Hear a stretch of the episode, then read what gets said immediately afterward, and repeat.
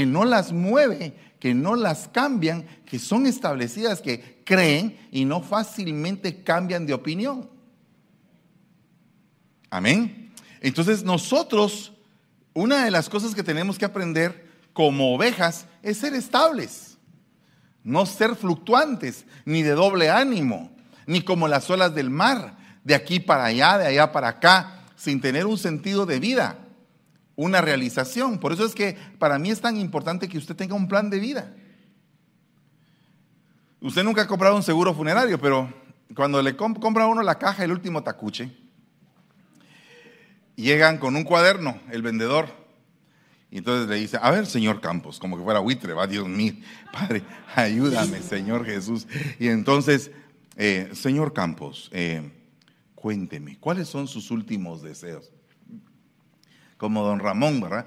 Traga saliva, ¿verdad? Pero a veces uno no sabe ni siquiera cuáles son sus últimos deseos. Y la Biblia habla claramente de las últimas palabras del rey David antes de morir que se las dijo a su hijo Salomón. Las últimas palabras de Jacob que se lo dijo a, su hijo José y después expiró. las últimas palabras de Moisés para escoger a Josué, hijo de Num. Las últimas palabras de Elías antes de ser arrebatado. Entonces, todos tienen últimas palabras y yo no sé ni qué voy a decir antes de morirme. A mí me da miedo que venga el que vende funeraria. No, no, no quiero que, no, no, no se asome, yo nunca me voy a morir, yo voy a ser arrebatado. Claro, y, pero hay otros que pensaban igual y se, y se murieron. ¿Qué le pasa a un hombre digno de confianza? Se le abren puertas. Una persona que es digna de confianza, se le empiezan a abrir puertas. Se le empiezan a abrir puertas de bendición. Una persona que es confiable, eh, mire, yo quiero que usted trabaje conmigo. Yo quiero que usted trabaje conmigo es confiable. Todos, todos quieren con esa persona porque saben que no les va a quedar mal. Pero si le empiezas a quedar mal a uno, a otro y a otro, en Guatemala se usa mucho que la empresa que está contratando llama a la empresa donde estuvo uno anteriormente. A ver, dígame, ¿qué piensa usted del señor que viene hoy a pedir trabajo? Ay, usted, si usted supiera si yo le contara lo que hizo aquí. Ya no te contrata. Se te acabó la fiesta. Necesitas recomendaciones. Pero qué tremendo es que las cartas de recomendación te las dé el Padre. Que, te que vengan del cielo. ¿Cómo así, hermano? Que seas de una manera tan íntegra, que tengas un gran testimonio y que no, no se refieran a ti como, ahí viene la chismosa de la iglesia, cállense todos. Ahí viene el que no paga, cállense todos. No le presten dinero. Ese no paga. A mí me debe, a mí me debe, a mí me... A toda la iglesia le prestó. Ahí viene el que no trabaja, hermanos. Ahí viene el vividor. Dios mío, es algo bien delicado. Se pierde la confianza. Le dice un hermano a otro hermano que tienen empresa, fíjate vos que vino el hermano aquel a pedirme trabajo, no lo vayas a contratar.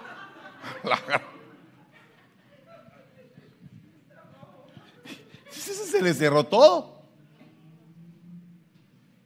Pero ¿qué pasa cuando haces un buen trabajo? Se te abren las puertas.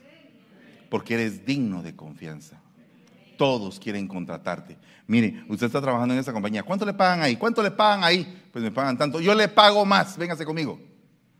Pero es que fíjese que no, porque yo ahí estoy y aunque usted me pague más, le soy fiel a mi patrón. Pues por eso quiero contratarlo. Véngase para acá.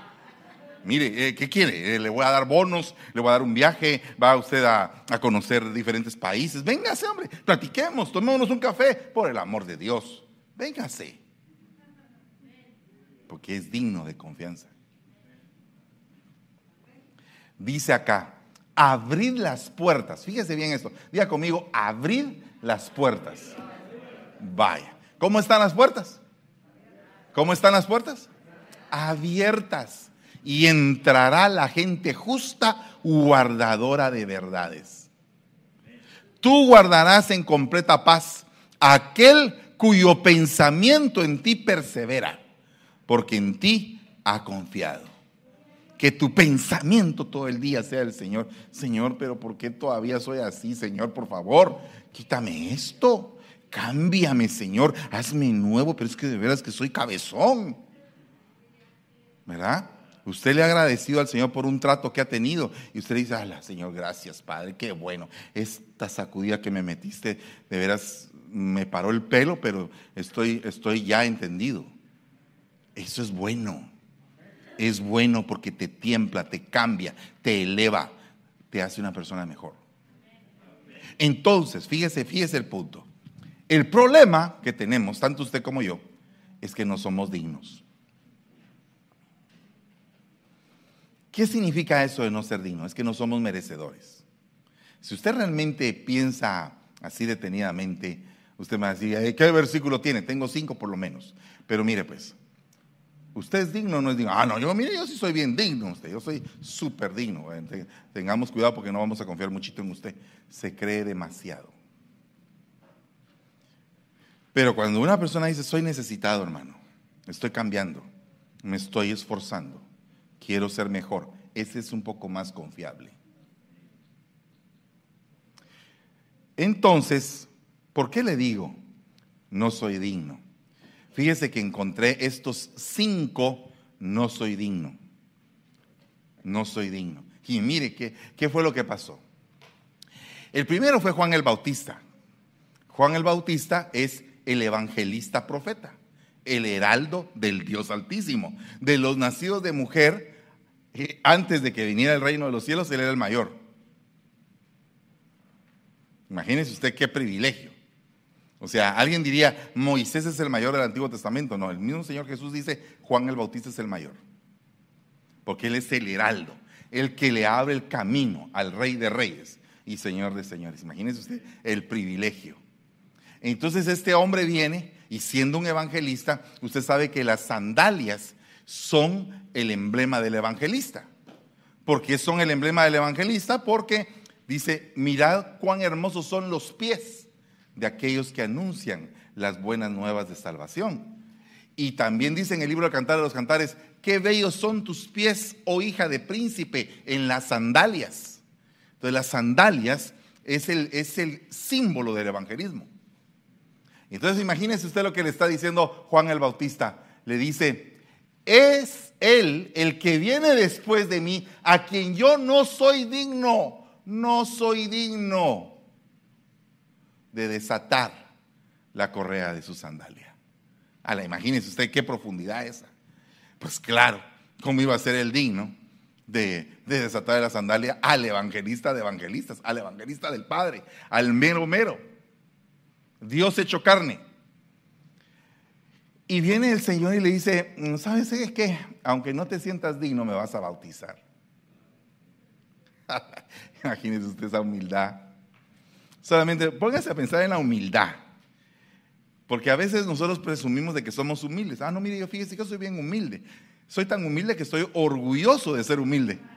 ¿Verdad? Entonces hay que tener cuidado, hay que tener mucho cuidado con esa falsa humildad que en algún momento nos puede estar enfermando. Entonces aquí viene él y le dice, es necesario que se cumpla la justicia, es necesario que se cumpla lo establecido por el Padre, que el Hijo del Hombre iba a padecer e iba a estar en la tierra como todos los hombres, igual a todos los hombres. Y parte de eso es el bautismo. Necesito que me bautices. Bye. Y no era digno. Luego viene otro que dice, el Hijo pródigo, dice, oh, en la casa de mi Padre hay pan, en la casa de mi Padre hay pan. ¿Qué significa el pan? Es la palabra que te nutre, es la palabra del maestro. ¿Cómo eres tú formado? El pan, por el pan, por el pan de la palabra. ¿Quién te la da? El maestro, el ministerio magistral. Entonces el hijo dijo, yo me equivoqué, no fui bien formado, me faltó formación, me faltó, me faltó, me faltó, me faltó formación. Necesito ser terminado de formar. Voy a regresar a la casa de mi padre y le voy a decir, Padre, no soy digno de ser llamado tu hijo. Yo llevo tu nombre. Y lo que le está diciendo es, yo llevo tu nombre y no soy digno de llevar tu apellido. ¿Y el padre qué hace al que no es digno? Vení para acá, mijito. Vamos a celebrar sacrificio. Qué bueno que, qué bueno que volviste en sí. Vas a entrar y vas a seguir siendo formado hasta terminar y completar. Qué lindo. No soy digno. Ni tú eres digno, ni yo soy digno. No somos dignos. Pero fuimos tomados por dignos. Eso es algo maravilloso. Solo Dios lo puede hacer. Mire, de ahí el centurión. Mm, por eso ni siquiera me consideré digno de ir a ti pero solamente di la palabra y mi siervo va a sanar. ¿Y qué hizo el Señor? No era digno, pero que tu siervo sane. ¿Qué es lo que hacen los profetas? Traen sanidad, los profetas traen resurrección, traen liberación, traen la victoria. Dice, confiad en vuestros profetas y estaréis seguros, estaréis confiados. Confiad en vuestros profetas y la victoria va a venir sobre ustedes va a venir siempre el lugar más seguro por boca de un profeta para resguardar al pueblo. El profeta va a traer marpé, palabras de sanidad. Eso significa palabras de sanidad, marpé. ¿Y a quién se lo da? A los que no son dignos. No, no, no soy digno, Señor, no soy digno de que entres en mi casa, pero solamente di la palabra. Fa, el profeta. Jesús, el profeta, actuando. Y luego viene y dice, dice Jacob, ala. E, ese, ese versículo de Jacob a mí me impresiona porque es una de las palabras que marcó mi vida en un momento crítico. El Señor habló a mi corazón y, y dice ese versículo, dice, realmente yo tu siervo no soy digno de la bondad y fidelidad con que me has privilegiado. Cuando crucé este río Jordán, no tenía más que un bastón, un callado de pastor, pero ahora he llegado a formar dos campamentos. Esa es una promesa que marcó mi vida. Y, usted es fruto de esa promesa y San Francisco también. Con un callado vine aquí y no era digno, no era digno. No soy digno de tanta misericordia. No sé cuántas veces tú has dicho eso, que tú te has levantado y dices, Señor, mire, hay un momento en que uno está en un éxtasis de decir, Señor, te bendigo. Pero, pero llega un momento en el cual uno dice, ya no tengo cómo, eh, mejor bendícete tú mismo, Señor, porque no hay más que te pueda decir. Ya eres tú demasiado grande, eres excelso. Excelso. Entonces, yo no sé cuántos de ustedes con una palabra de agradecimiento así poderosa que, que viene de su corazón le pueden decir gracias al Señor. Gracias. Gracias, pero así, pero, pero gracias. Gracias, Señor, que Qué exagerado eres tú, qué, qué, qué tremendo, qué, qué maravilloso. No era nada. Y ahora, Dios mío, todo lo que has hecho. Ese es el pastor. Jacob, pastor. No, no, tenía ni siquiera acceso a la primogenitura y pasa para ser el padre de multitudes. Y por último dice 1 Corintios 15, 9 porque yo soy el más insignificante de los apóstoles, que no soy digno de ser llamado apóstol, pues perseguía la iglesia de Dios. Y sin embargo, ¿qué dice el Señor de él? Que es el perito arquitecto de la iglesia. Entonces, resulta algo bien hermoso, que siendo usted no digno y yo tampoco digno, Dios se glorifica en nosotros. Y dice el Señor, todo lo que el mundo diga de ustedes, lo voy a aplastar. Todo lo que el enemigo pueda hablar de ustedes mal, yo lo voy a anular. Todo lo que el enemigo pueda decir de ustedes, yo lo voy a sepultar. Y no me voy a acordar de eso. Mire, el, el, primer día que yo oí esta palabra, cuando en el año 87 mi jefe, que fue quien me llevó a Cristo, me dijo, mira Fernando, me dijo, eh, el Señor te va a perdonar todos tus pecados y no se va a volver a acordar de ellos.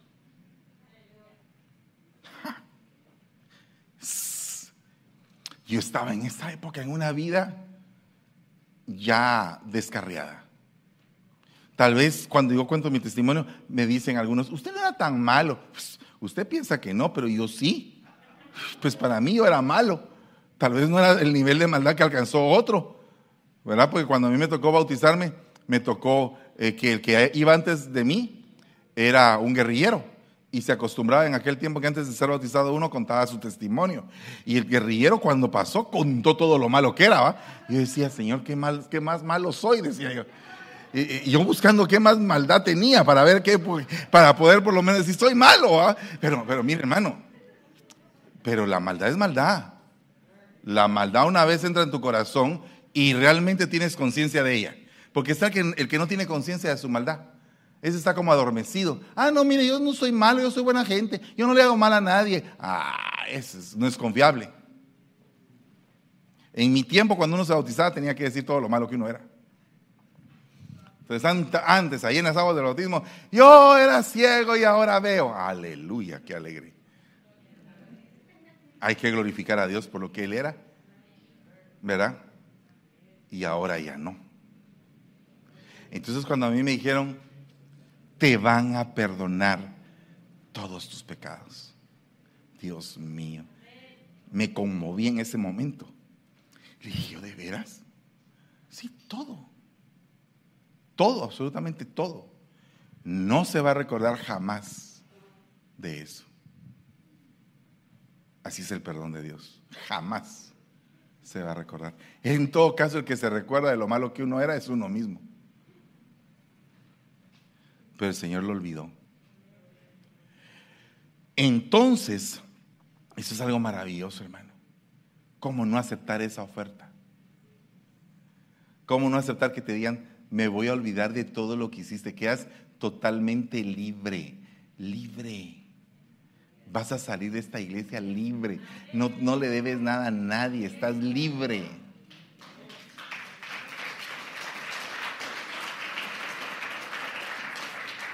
Yo me pongo a pensar en esos días de extensión de impuestos cuando eh, Finanzas Públicas en Guatemala decía, extensión de impuestos. Todos los que debían de tal año a tal año ahora solo van a tener que pagar un 10% de lo que debían. ¡Hala! Todo el mundo ahí en finanzas buscando tramitadores. Mire, don, por favor. Y el tramitador, aquí yo le hago su formulario, don. 50 eh, quetzales, 25 quetzales. Y uno a presentar su formulario. Perdonado de deudas. Perdón de deudas. Mire, yo no sé lo poderoso, si usted lo comprende a profundidad, de que suene un shofar. Y mis hijos que no tenían herencia porque yo había malbarateado la herencia, ahora mis hijos pueden optar otra vez a su herencia de vuelta para que no hubiera pobre en Israel por generaciones, para que todos tuvieran la oportunidad, para que si el padre había hecho algo malo, el hijo ya no pagara por lo malo que el padre había hecho. Perdóneme que me conmueva, pero es que es algo grandioso, hermano. Es algo enorme, es algo maravilloso eso, sentirse uno perdonado, Dios mío. Qué alegre eso. Qué alegre. Que se abra, mire, para un delincuente que le abran la puerta de la cárcel y le diga, tienes una otra oportunidad.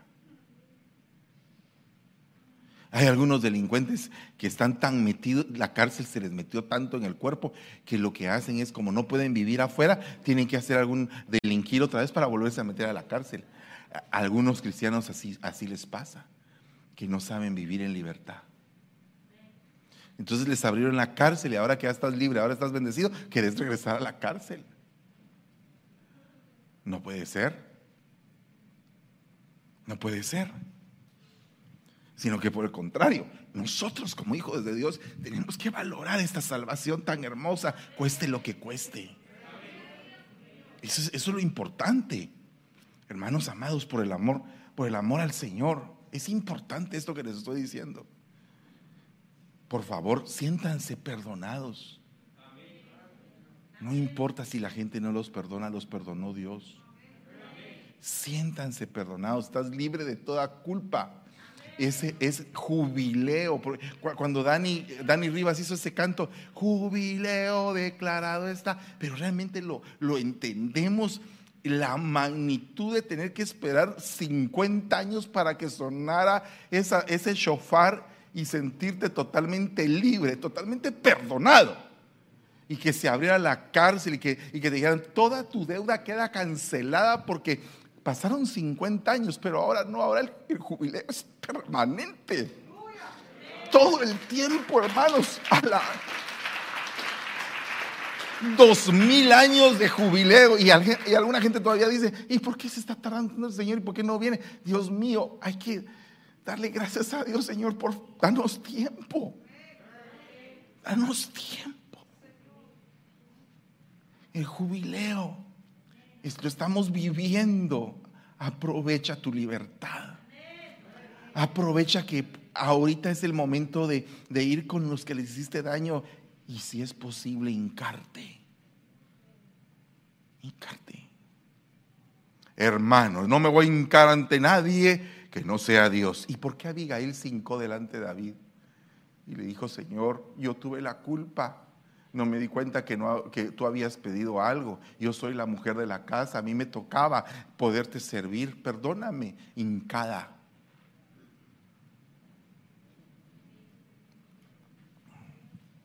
Si te toca hincarte, si te toca rendirte, ríndete.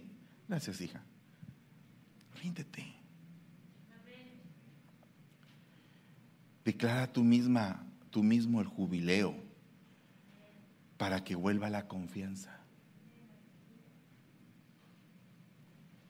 Dice en la Biblia que la dignidad se imparte. Aquí me voy a quedar, me quedan ocho minutos, pero imagínese usted, ¿cómo es eso que la dignidad se imparte? O sea, que alguien me puede pasar de su dignidad. Sí, alguien te puede pasar de la dignidad que esa persona tiene. ¿Cómo así, hermano? Tan sencillo como esto. Tú vas a pedir una casa y no tienes eh, la forma de cómo poder comprarla mire, fíjese que no me alcanza, el banco te dice, mire usted, no califica, ¿sabe? Pero consígase un fiador y entonces le vamos a la casa. Llegas tú con el amigo que siempre le has quedado bien y le dices, fíjate que estoy comprando una casa, pero necesito un fiador. El amigo que te conoce, que tú te has ganado la confianza, pero el banco no te has ganado todavía la confianza con el banco. Pero con el amigo, si tienes harta confianza de que eres puntual, que eres cumplido, el amigo te dice, claro que sí, cuenta con mi firma, vamos al banco juntos. Entonces el amigo saca su crédito y te dice, mire, eh, señor banco, aquí tiene un crédito de 8.50 y el él está en 7 o 6. Entonces yo respondo por él. Le está dando de su dignidad a él. Y cuando viene el hijo, ninguno de nosotros calificamos ante el Padre. Ninguno. Y viene el hijo y dice, Padre, Padre de mi dignidad, de lo que yo soy, lo pongo sobre él.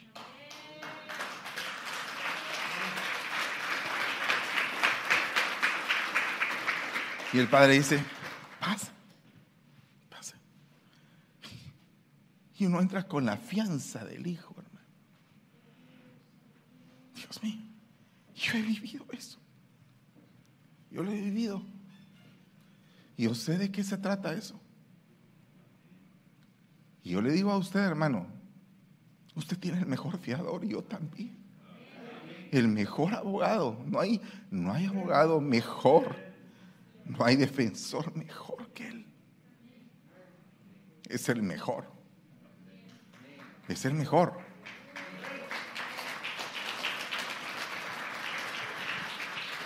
Y dice la palabra, mire, dice la palabra números 27, 20, y pondrás sobre él, ¿sobre quién? Moisés pondrás sobre Josué parte de tu dignidad, a fin de que obedezca toda la congregación de los hijos de Israel. Es que el hermano y la hermana no me obedecen. ¿Por qué no te obedecen? ¿Será que ven a ti al hombre que les está haciendo daño? ¿O será que ven en ti a Jesucristo? Y si ven a Jesucristo, ¿por qué no obedecen? Pero si ven a ti al hombre indigno, ¿será que tienen que obedecer? Y entonces viene, viene Moisés y, y una clave le da el Señor a Moisés sobre Josué. Quiero que escojas a Josué porque en él hay espíritu. hay necesidad, hay deseo, hay anhelo, quiere algo, quiere algo contigo. Entonces, el que quiere algo con el Señor tiene el receptor para recibir imparticiones. El que no quiere nada con el Señor, el que viene todo apático, ah, a ver qué pasa, a ver, a ver si baja un ángel, a ver si mueve el agua. No, nada de cuadraplejías. Levántate, toma tu camilla y anda allá. Aquí estoy yo. Yo te ordeno, yo te imparto, yo te doy.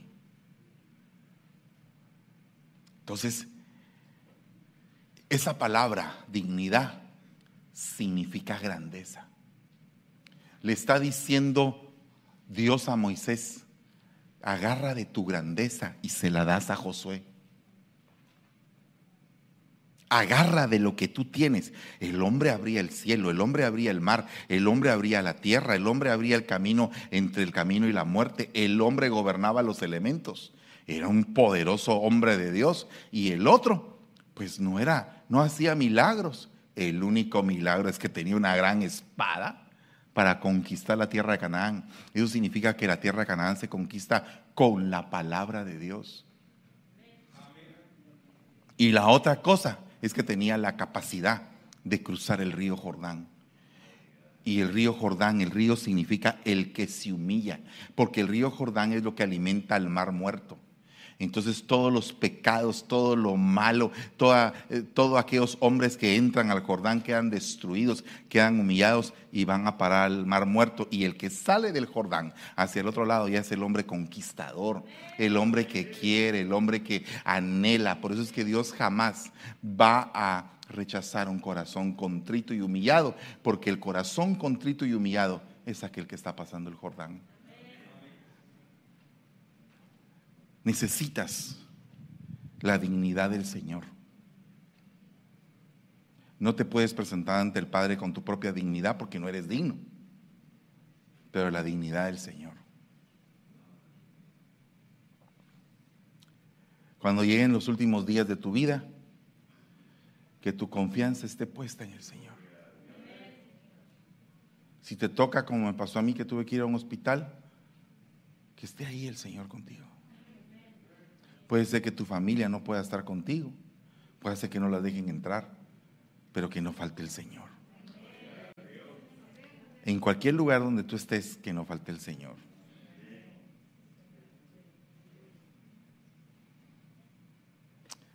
Moisés hizo como Jehová le había mandado.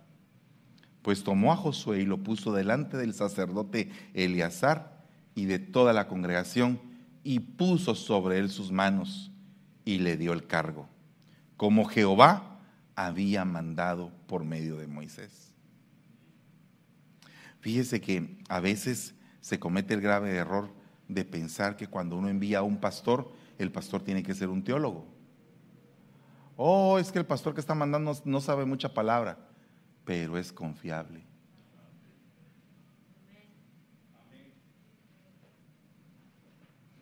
Pero los fariseos sabían mucha palabra y no eran confiables. Deme un versículo. Pedro y Juan se sabía que eran hombres de pocas letras, pero sabían que habían andado con Jesús. ¿Qué quieres que digan de ti? Que te sabes toda la Biblia, pero que no andas con Jesús. O que andas con Jesús, aunque no, sepas mucha Biblia. Claro que lo ideal es que andes con Jesús y sepas Biblia. Eso es lo ideal. Pero a veces nos dedicamos a, criticar lo que no sabemos. Pero por eso es que uno tiene que tener pastor y dejarse pastorear, porque si el pastor no te conoce quién tú eres, nunca te has ministrado, nunca has presentado tu corazón, tus intenciones, tus anhelos, el pastor no te conoce aunque vengas a la iglesia. Pero yo tengo gente que está cerca y que los, y que los conozco y que puedo dar testimonio de ellos en que han pasado pruebas, han tenido problemas de carácter, han tenido problemas de muchas cosas, pero ahí van, ahí están, quieren estar. Y hay otros que tal vez se ven más calmados, pero uno no los conoce. Bueno, se me fue el tiempo. Continuamos en el siguiente servicio. Traigamos la Santa Cena, por favor.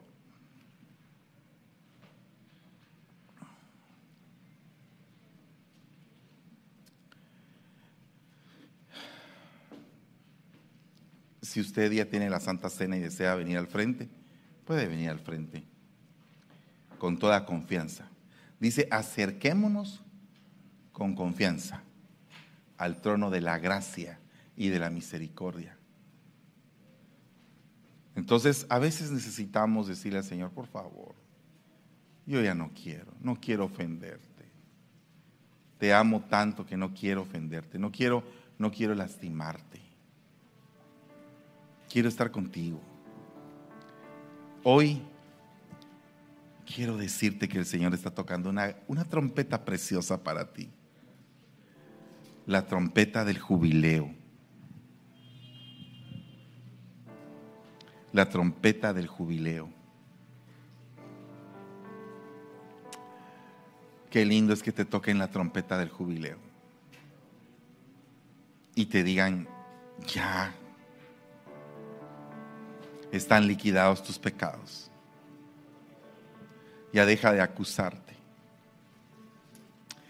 Durante el mensaje, yo sé que le estaba hablando a alguien, eh, no sé a quién, pero sé que alguien estaba hablando de este punto en especial. Ya no te, ya no te acuses. Ya el Señor te perdonó. Fuiste malo, pero ya el Señor te perdonó. Ahora levántate y haz cambios. Ya no seas el mismo. Si antes no acariciabas, ahora acaricia, aunque te rechacen las caricias. Si antes no sonreías, ahora sonríe. Que vean que eres diferente. Que tuviste un encuentro especial con aquel que lo cambia todo. Todo lo cambia él, todo. Ante su amor no hay quien se resista llega un momento en que te quiebra tu corazón y ese corazón de piedra lo hace de carne. Y te cambia. Y te cambia totalmente. Padre que estás en el cielo, hoy asumimos la responsabilidad de que una vez más estás tocando el shofar. Y estás diciendo, los perdono. Perdónalos, Padre, porque no saben lo que hacen. Gracias Señor. Gracias Padre. Eres bueno, en gran manera bueno. Eres maravilloso, verdaderamente maravilloso. Perdónanos Señor. Haznos de nosotros un pueblo humilde, sencillo, que te ame, que te bendiga, que te adore de corazón. Perdónanos. Limpia, Señor, nuestra maldad. Sánanos, Señor, en el nombre de Jesús. Transforma nuestra mente y nuestro corazón. Sana nuestra alma, sana nuestro espíritu, Señor. Haznos mejores, Padre. Por favor, Señor. Tengamos conciencia de que Dios, aunque no somos dignos, somos tomados por dignos. Aunque no somos confiables, Él puso la fianza para que seamos confiables. Lo que no podemos hacer nosotros, Él siempre lo complementa y lo perfecciona.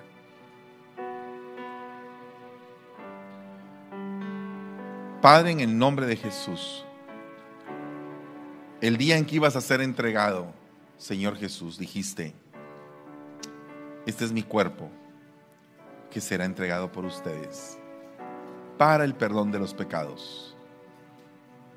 Hagan esto en memoria de mí, dice el Señor. Padre, bendecimos tu nombre y te suplicamos que cambies nuestro ser. Por favor, sánanos, Transforma nuestras vidas, Señor. Tú lo puedes hacer. Comamos del pan, hermanos.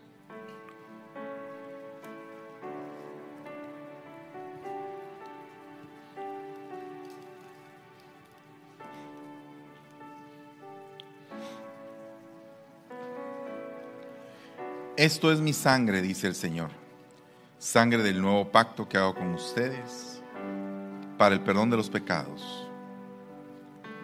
Gracias, papito. Límpianos con tu sangre maravillosa y preciosa. Por favor, transfórmanos, Señor, en el nombre de Jesús. Tomemos del vino, por favor.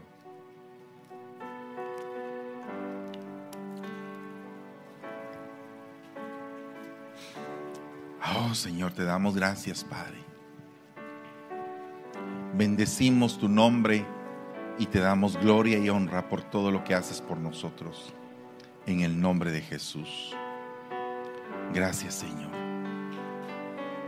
Gracias, Padre. Hoy que tú reconoces tu condición, las cadenas caen. Porque eres libre. No tiene por qué haber atadura. No tiene por qué haber atadura en ti. Eres libre. Eres libre, libre, libre. En el nombre de Jesús. Gracias te damos, Señor. Amén. Y amén. Den un fuerte aplauso al Rey. Una palabra que a mi corazón hoy trae aliento y restauración.